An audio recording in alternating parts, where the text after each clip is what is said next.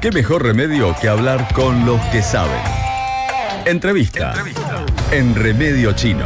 En este caso vamos a estar hablando con Maximiliano Caloni de Consultora Bicentenario porque después de varios años de investigación estuvieron presentando un estudio llamado El trabajo en Necochea, informe sobre sobre la realidad laboral en el distrito. En este se detallan los números que hacen al mundo del trabajo en nuestro partido con un análisis sobre la cantidad de empleados por sector y remuneraciones promedio por el periodo 2018-2021, entre otros datos de relevancia, informan y para tener más precisiones lo recibimos justamente a través del aire. Bienvenido Maxi, Pacho Armanelli te saluda acá a través de K2 Radio, ¿cómo va? ¿Todo bien? ¿Qué tal, Pacho? Buen día para vos y para toda la audiencia. Bien, muchas gracias. Bueno, contanos un poco acerca de este trabajo que se remite, por lo que entiendo, a algo que ustedes ya habían empezado a hacer en el año 2018, ¿es así? Sí, exactamente, Pacho. Mira, nosotros comenzamos con la consultora ya por el 2016 y a, poco de arrancar nos, eh, nos empezamos a interesar en el tema laboral en Necochea eh, viendo, como, como siempre solemos decir, eh, que faltan datos eh, duros de la realidad de, de la ciudad. Entonces, buscando esa información, bueno, vimos que realmente sobre el trabajo hay muy poca, muy poca información, muy pocos estudios realizados. el último eh, que se había hecho desde el año 2008, si no me equivoco. Eh, por aquel entonces el Ministerio de, Trabajo de, la provincia de Buenos Aires realizaba algunos sondeos y desde ahí eh, tenía algunas estimaciones sobre el mundo laboral en Necochea. no sabemos por qué, pero en algún momento eso se dejó de, de realizar y por ende no se supo más datos oficiales. La realidad es que eh, la encuesta permanente de hogares que realiza el INDEC solo mide eh, conglomerados, conglomerados de más de 300.000 personas. Por eso es que ciudades como Necochea, no sé, Lobería, San Cayetano, por nombrar eh, algunas cercanas, no tienen datos fehacientes o concretos sobre este tipo de, de cuestiones. Eh, nosotros en el 2018 comenzamos a buscar algo de información, vimos que, en muchos lugares tampoco la tenían, en estamentos eh, estatales, digamos, ¿no? O gubernamentales. ¿Cómo sería eso? Como intentaron ir a, eh, las bases de datos de las dependencias estatales que deberían tener esa información y se encontraron con que no estaba la información o con que era difícil acceder a la misma. En, algunos casos difícil acceder, en algunos casos no conocían si existía la información y en otros directamente no existía. Ah. Eh, bien, esto, a ver, suele pasar, ¿eh? no, es, eh, no es nada, eh, nada novedoso, pero nos encontramos con que era difícil acceder a datos. A ver, una, una cuestión muy particular. en Necochea pasa bastante que vos llamás a, a un determinado organismo y por ahí no, no saben si existe o no esa información eh, y te suelen dar un número que es al que ellos creen que estaría eh, rondando, no sé, por decirte, la educación, ¿entendés? Bueno, eh, a medida de que fuimos dando dándonos cuenta que eso era difícil conseguir, bueno, empezamos a, a indagar un poco más, nosotros hicimos algún trabajo en un momento eh, sobre todo en el ambiente comercial de, eh, de Necochea, entonces teníamos relevado una parte de esto y bueno, luego de tanto buscar, eh, hablar con diferentes organismos y demás, logramos obtener información de diferentes lugares. El tema es que esa información después había que recruzarla, porque, digamos, hay varias aristas que hacen al trabajo en Necochea. Por un lado está lo que se denomina el sector público, que sería todo lo que tiene que ver con el Estado, ya sea nacional, provincial o municipal. Por otro lado está el sector privado, que es todo lo comercial, lo que hace a los servicios. Eh, por otro lado está el sector empresarial o industrial, que en Necochea también está presente. Y por último, que es un mundo bastante amplio, que es el de los monotributistas. Bien. ese mundo además tiene una relación con el resto de eh, los sectores, porque hay muchos trabajadores del sector público que a la vez son monotributistas o trabajadores del sector privado que a la vez brindan un servicio por fuera de ese trabajo y también facturan. Eh, es cada vez más habitual esto, ¿no, Maxi? Encontraron que es cada vez más habitual esta situación de, como de, doble facturación, por llamarlo de alguna manera coloquial. Claro, ahí lo que ocurre generalmente es, vos tenés un trabajo formal, X, en alguno de estos tres sectores que, yo te mencionaba, eh, donde aportás a tu, eh, tu caja. de seguridad social, eh, donde tenés obra social y demás, y a la vez, por otro lado, facturás eh, sin sin que tenga que ver con, con tu trabajo habitual, algún servicio o algún otro trabajo. No sé, eh, un trabajador eh, municipal que a la vez pueda hacer, eh, no sé, cualquier otro tipo de, de actividad de servicio, por ejemplo. entonces vos ahí tenés un entrecruzamiento de datos que por supuesto lo tenés que verificar, porque si no el número se te va incrementando y al final tenés más gente trabajando que la gente que vive en la ciudad, ¿bien? Bien, bien. tengo un par de dudas. En principio mencionaste el colectivo docente, del cual eh, formo parte. Vos parte, En una parte sí, trabajo acá, trabajo en la docencia y también soy monotributista, así que soy uno de esos casos en los que tiene bueno, ahí tenés, claro.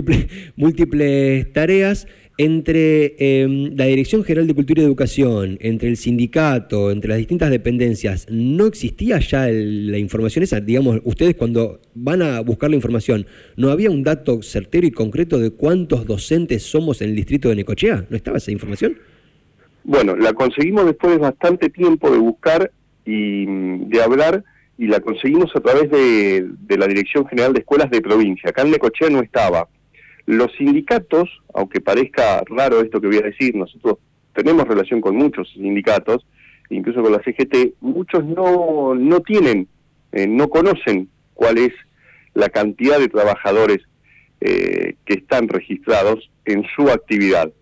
Eh, en algunos casos conocen la cantidad de trabajadores que tiene el gremio, eso sí pero no representa a todo el, ah. arco de la actividad. Eh, también hay otra cuestión que es el tema salarial, donde ahí ya hay otro componente más que tiene que ver con el hecho de que el salario, digamos, está dentro de lo que sería eh, lo privado de cada persona.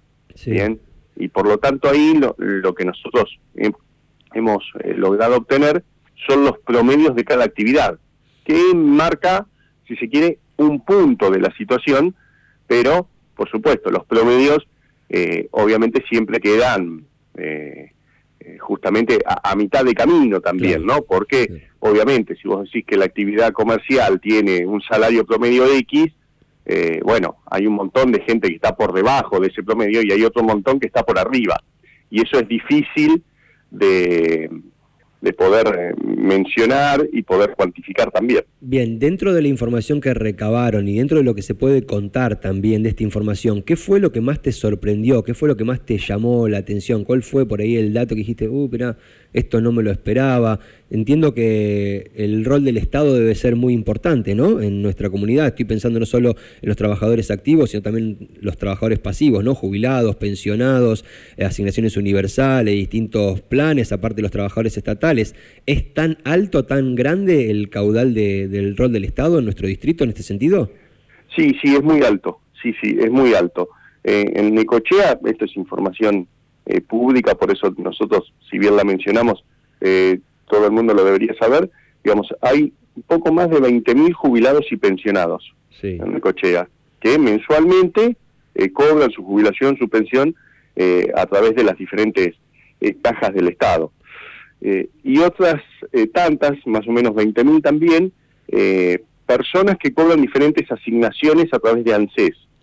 La más común es la asignación universal por hijo, que incluye a trabajadores y también a gente que no está con trabajo, pero que cobra esa asignación. Pero más allá de esa hay otro tanto, hay varias asignaciones más que, que ANSES entrega. Ahí nomás tenés 40.000 personas. Si hablamos que en Necochea hay alrededor de 100.000, poco más de 100.000 personas, tenés un, un, número bastante elevado. Y entre Por supuesto, también hay gente que trabaja para el Estado, ¿no? como te decía al comienzo, a nivel nacional, provincial y municipal. O sea que ahí ya tenés más de la mitad de la población, porque si tenés... Casi la mitad de la... Sí, sí, cerca de la mitad de la población eh, tiene alguna relación con, con el Estado o el Estado es parte de su, de su vida laboral. O sea, el 50% de la gente que vive en Necochea de alguna manera sus ingresos los genera a través o a partir del Estado. Exacto, en, cualquiera sí, de, sus, porque... de sus órbitas. Claro, ya sea porque en este momento está trabajando en alguna dependencia eh, pública.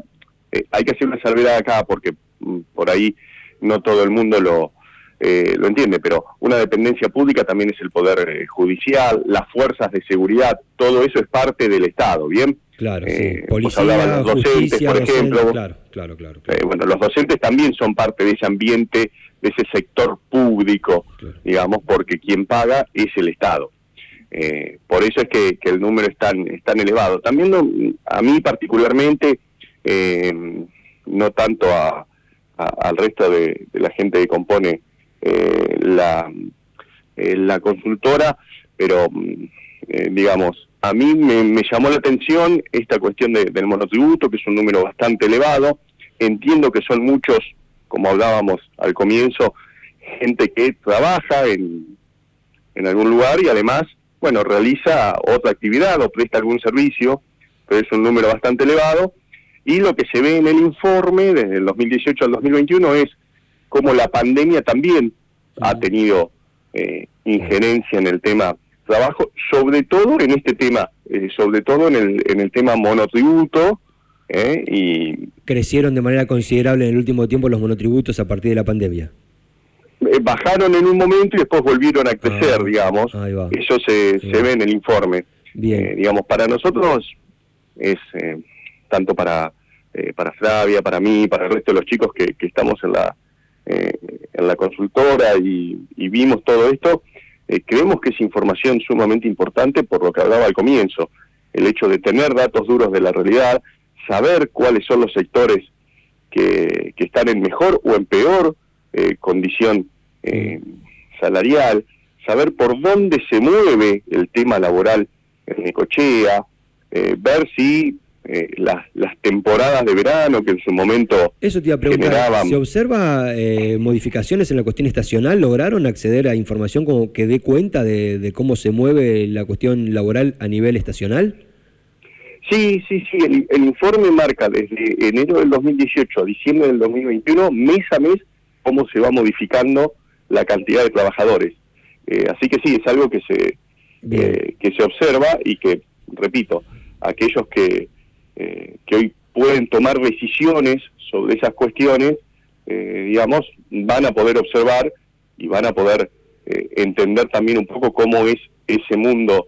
Eh, acá se ve más que nada la temporada de verano, Claro. pero pero ocurre eh, bastante hay periodos en los cuales uno ve que bueno hay ciertos rubros que parece crecer en cuanto a cantidad de, de trabajadores y demás y cómo después eh, termina bajando en otro momento del año no Bien, eh, estamos hablando con Maximiliano Calón, integrante de Consultora Bicentenario, por este informe, el trabajo en Necochea, informe sobre la realidad laboral en el distrito. Antes de despedirte, me gustaría saber si te sorprendió por algún motivo algún segmento en cuanto al cobro, sin hablar de los números concretamente, pero si te sorprendió de algún segmento que cobre como bastante más que el promedio y quizás algún segmento que cobre bastante menos que el promedio, si hubo alguna cuestión ahí que haya llamado la atención dentro de los datos que recabaron. Sí, sí, hay diferencias y algunas hay algunas diferencias significativas. Eh, al hablar de promedio se hace eh, difícil eh, cuantificar la, la cantidad de gente que está por encima de esa de esa media, Eh, pero sí hay una diferencia grande entre algunos sectores eh, que tiene mucho que ver con esto que te comentaba al principio, el, el- sector público sobre todo, el hecho de que, bueno, eh, no es lo mismo el salario de, eh, de un juez o de un comisario que quien ingresa al Poder Judicial o quien ingresa a la fuerza de seguridad. Ahí hay una diferencia eh, realmente grande y, y eso se nota también, por supuesto. En el promedio también se termina notando. Y en la porque te da un relación- promedio Sí. elevado pese a que son menos Claro. la cantidad, por ejemplo, de comisarios que de eh, oficiales, ¿no? Entiendo. ¿Y en la relación campo-puerto se observa también algo por el estilo o no necesariamente? Sí, hay una diferencia porque, digamos, todo lo que es el puerto como actividad es parte del Estado también, ah. es parte del sector eh, público y el sector agro queda separado e incluye solamente a los trabajadores del agro.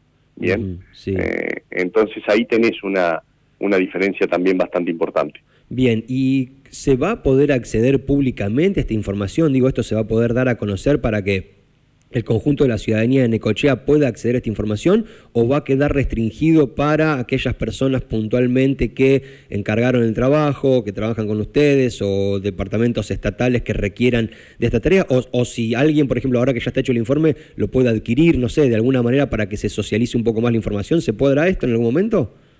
Sí, yo, yo estimo que sí. Nosotros realizamos el trabajo por una cuestión, como te decía, de eh, de que nos había interesado poder acceder a la información. Después, eh, con el tiempo vimos que mm, varios estaban interesados también en tener esta información. Entonces, eh, por ende estamos, estamos terminando de, de chequear eso, de ver finalmente con quiénes, quiénes van a poder acceder y una vez que eso suceda seguramente se va a conocer porque estimo que quien eh, quiera conocer esos datos, en algún momento los va a dar a conocer porque es información, como te decía, eh, muy interesante y que marca un poco eh, qué pasa en Necochea con el tema trabajo, hacia dónde se puede ir, hacia dónde se puede desarrollar la ciudad, o por lo menos tener un piso de decir, bueno, esta es la situación que tenemos hoy, bueno, ¿dónde podemos generar trabajo?